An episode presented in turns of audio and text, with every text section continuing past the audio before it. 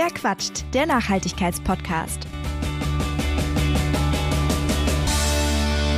Hallo und herzlich willkommen zu einer neuen Folge von Verquatscht. Ihr habt es sicher mitbekommen, die letzte Generation will ihren Protest von der Straße ins Parlament verlegen.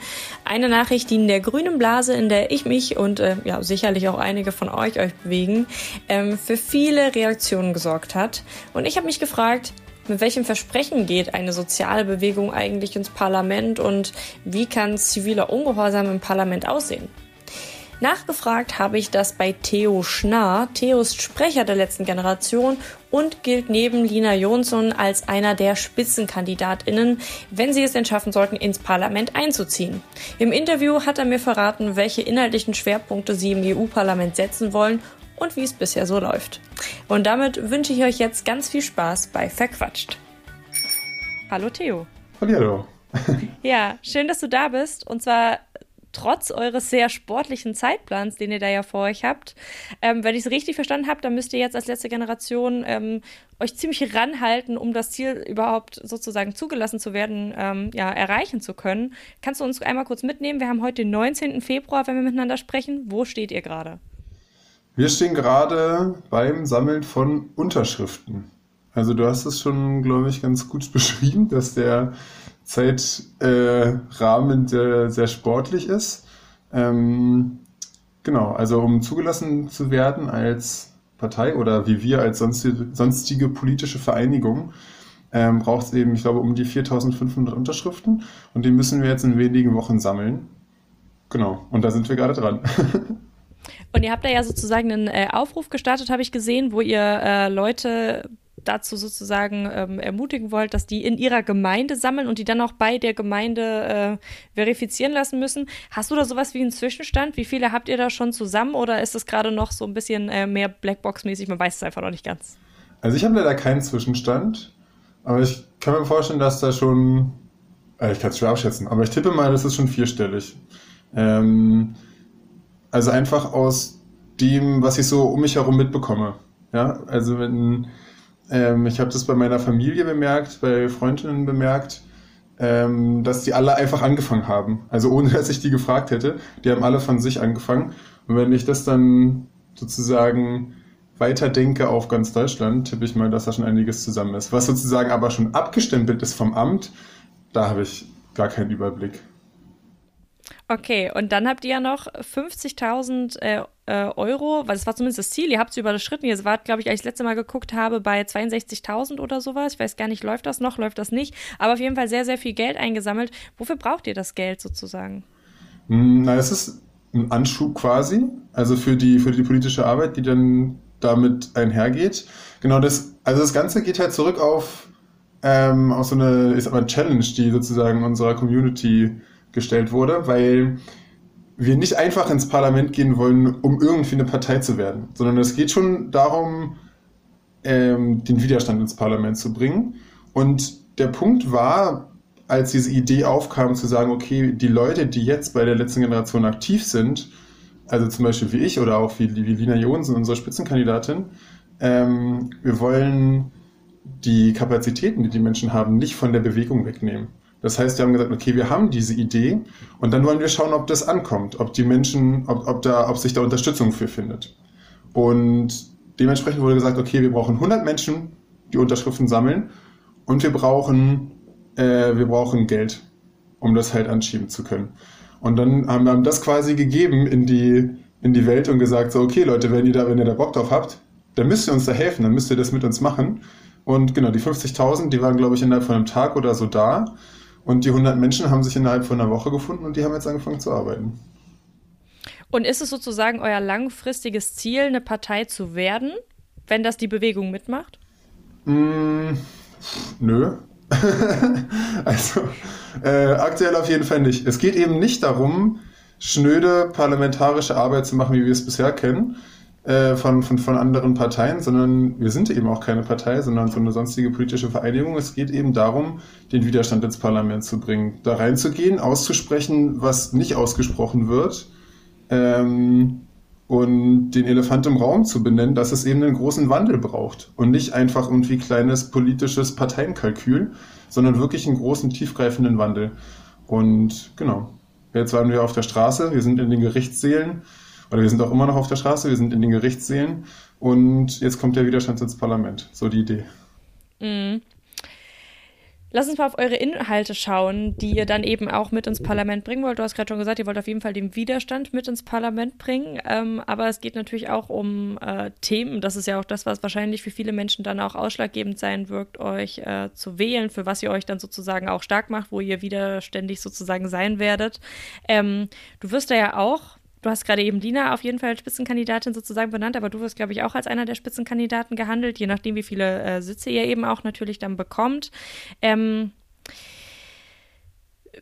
wie gut seid ihr denn sozusagen erstmal formal darauf vorbereitet, so eine parlamentarische Arbeit zu machen? Auch wenn du gerade gesagt hast, ihr wollt eigentlich gar nicht so richtig mitarbeiten in dieser äh, schnöden Parteiarbeit, aber zumindest ein bisschen muss man sich ja der Form des Parlaments äh, wahrscheinlich fügen, oder? Ist das gar nicht euer Plan?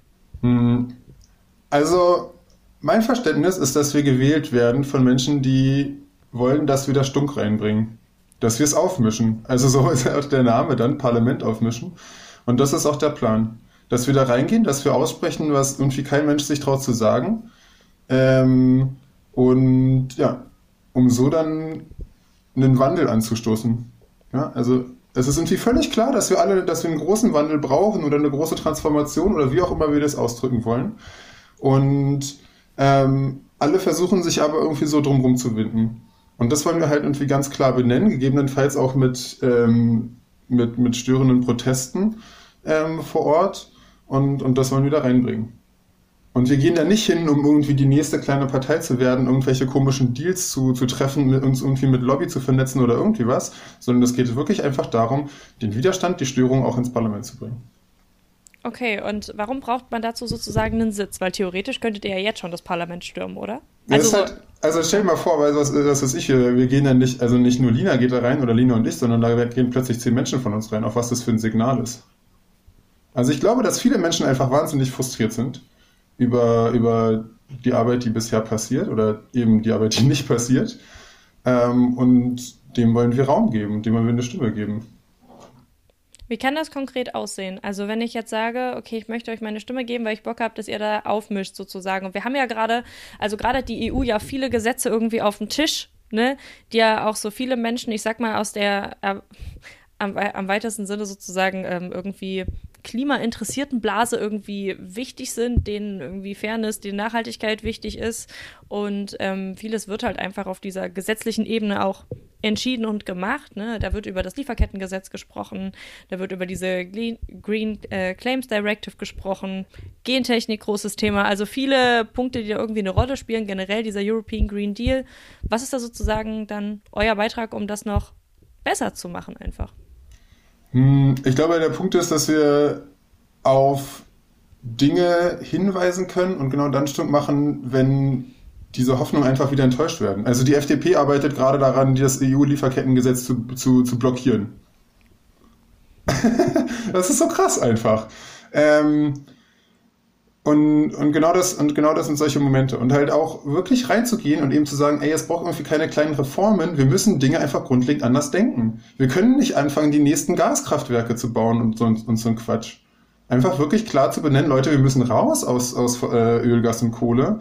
Und wir brauchen irgendwie soziale Gerechtigkeit. Und zwar nicht nur irgendwie, dass, dass, dass wir schauen, dass Europa irgendwie sich dann am Ende irgendwie nett hinstellen kann und sagen kann, guck mal hier, wie wir unsere Transformation nach vorne bringen, sondern auch wirklich das global zu benennen und zu sagen, so, ey, wir können so nicht weitermachen. Wenn uns Menschenrechte wichtig sind, dann sind uns Menschenrechte weltweit wichtig und dann können wir einfach nicht unseren Lebensstil auf den Schultern von anderen Menschen austragen, die woanders wohnen. Und das sind irgendwie Dinge, die im Raum stehen und die kein Mensch sich wirklich traut zu sagen. Oder also irgendwie zum, also ich, es gibt Menschen, die das sagen. Ich möchte das nicht, äh, möchte nicht sagen, dass andere Menschen sich nicht auch dafür engagieren. Aber wir wollen einen Weg finden, wie das eben unignorierbar ist. Und gegebenenfalls auch über einen Protest und meinetwegen auch so, dass wir dann rausgetragen werden aus dem Parlament. Hm. ist, glaubst du, das ist dann etwas, was sozusagen die anderen Parlamentarier wirklich zum Umdenken bewegen kann? Mhm. Weil man ja tatsächlich auch viel so auf, ähm, ich sag mal, aktuell sehr verhärtete Fronten einfach guckt. Ne? Also ich weiß nicht, irgendwann mal sind ja auch die Grünen als Idealisten, sage ich mal, gestartet. Inzwischen sind ja auch viele Leute, die die Grünen gewählt haben, sehr enttäuscht von ihrer Politik. Und ähm, für die anderen sind sie wiederum das absolute Öko-Feindbild, wenn ich jetzt irgendwie an den vergangenen politischen Aschermittwoch denke. Ne? Also man mhm, hat so das Gefühl voll. irgendwie, es ist total krass verhärtet und gefühlt ähm, bewegt sich da nichts, außer dass wir so ein bisschen so konservativ vorankommen. Ja, das ist ja genau das Problem, was wir seit langem auch benennen und wo wir ja auch als Lösung immer wieder zum Beispiel diese Idee von, von, vom Gesellschaftsrat präsentiert haben. Ja, dass wir, also ich sehe ja auch den Struggle, den zum Beispiel die Grünen haben oder auch andere Parteien, dass sie sagen, okay, wir müssen halt hier und da gucken, dass wir auch gewählt werden und so. Aber es, das, wir sind in so einer fucking Kacksituation, dass wir irgendwie aufhören müssen, darüber nachzudenken, ob ich wiedergewählt werde. Sondern die, die Frage ist, wie kommen wir aus dem Mist raus? Und wie kommen wir sozial gerecht aus dem Mist raus? Und wenn das einfach mit, wenn die Parteien das nicht hinbekommen und sie bekommen es nicht hin, also wir haben es ja mittlerweile auch von Gerichten bestätigt, dass sie das nicht hinbekommen, dann braucht es eben eine andere Lösung. Und dann lasst uns einfach äh, demokratische Methoden finden, wie wir das anders lösen können. Und da wäre zum Beispiel der Gesellschaftsrat eben so ein, so ein, so ein, so ein Punkt. Und was wir als letzte Generation ja von Anfang an wollten, ist eben den gesellschaftlichen Wandel anzustoßen. Und ich glaube, da sind wir auch relativ gut drin, Diskussionen anzustoßen ähm, ähm, oder ja, also größer und kleiner, also am Abendsbrottisch genauso wie irgendwie ähm, an, an, an anderen Orten oder ähm, über, was weiß ich, Kommentare, sonst wie was in, in Zeitungen und ähnliches. Ähm, und das ist Teil davon. Also wir maßen uns nicht an zu sagen, wir gehen da jetzt ins EU-Parlament und plötzlich haben alle einen krassen Sinneswandel und schieben die Öllobby weg und, und machen die, die besten Gesetze, die die Welt gesehen hat, sondern was wir machen, ist eben von Anfang, war von Anfang an reinzugehen in Proteste und auch der Gesellschaft einen Spiegel vorzuhalten und dem, die Menschen zu fragen, so Leute, hier ist, hier ist dieses Problem, was machen wir jetzt damit? Und dann halt eine Hand zu reichen, und da gab es ja auch unsere Strategieentwicklung zu diesen ungehorsamen Verhandlungen, eine Hand zu reichen und zu sagen, komm mit, wir gehen gemeinsam in den Protest und wir fordern gemeinsam ein, dass eine Politik für uns gemacht wird und dass wir eine Möglichkeit bekommen, wie zum Beispiel über Gesellschaftsräte, ähm, eine Lösung für dieses Problem zu finden.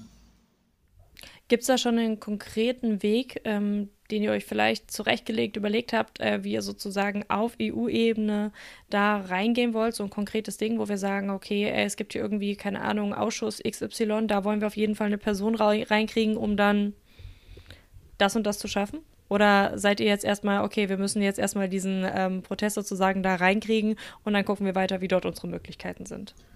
Also zu, Zuallererst müssen wir reinkommen. das ist gerade so die höchste Priorität eigentlich, zu schauen, okay, ähm, diese Unterschriften zu kriegen.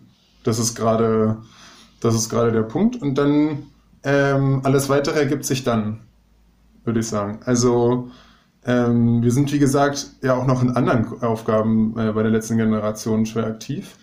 Ähm, also was weiß ich, bei mir zum Beispiel die Pressearbeit, die, die anderen haben alle auch alle irgendwie ihre Aufgaben, bei der sie, äh, wo, wo, sie halt ähm, viel Arbeit reinstecken.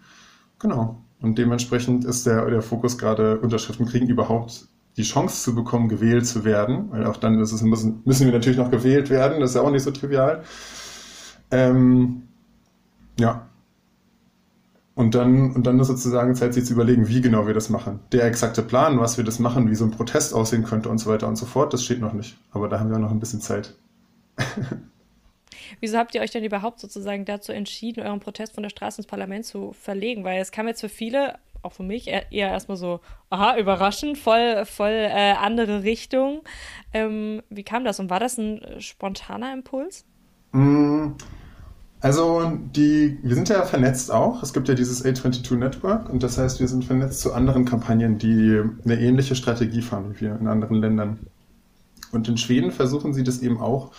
Und dann kam die Idee auf, ähm, zu sagen, okay, lasst uns das auch versuchen.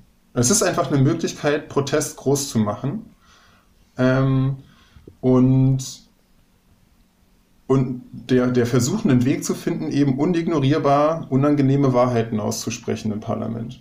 Und ähm, ja, insofern war das ein bisschen inspiriert eben durch diese schwedische Kampagne, zu, der, zu denen wir ähm, zu denen wir eben Kontakt haben.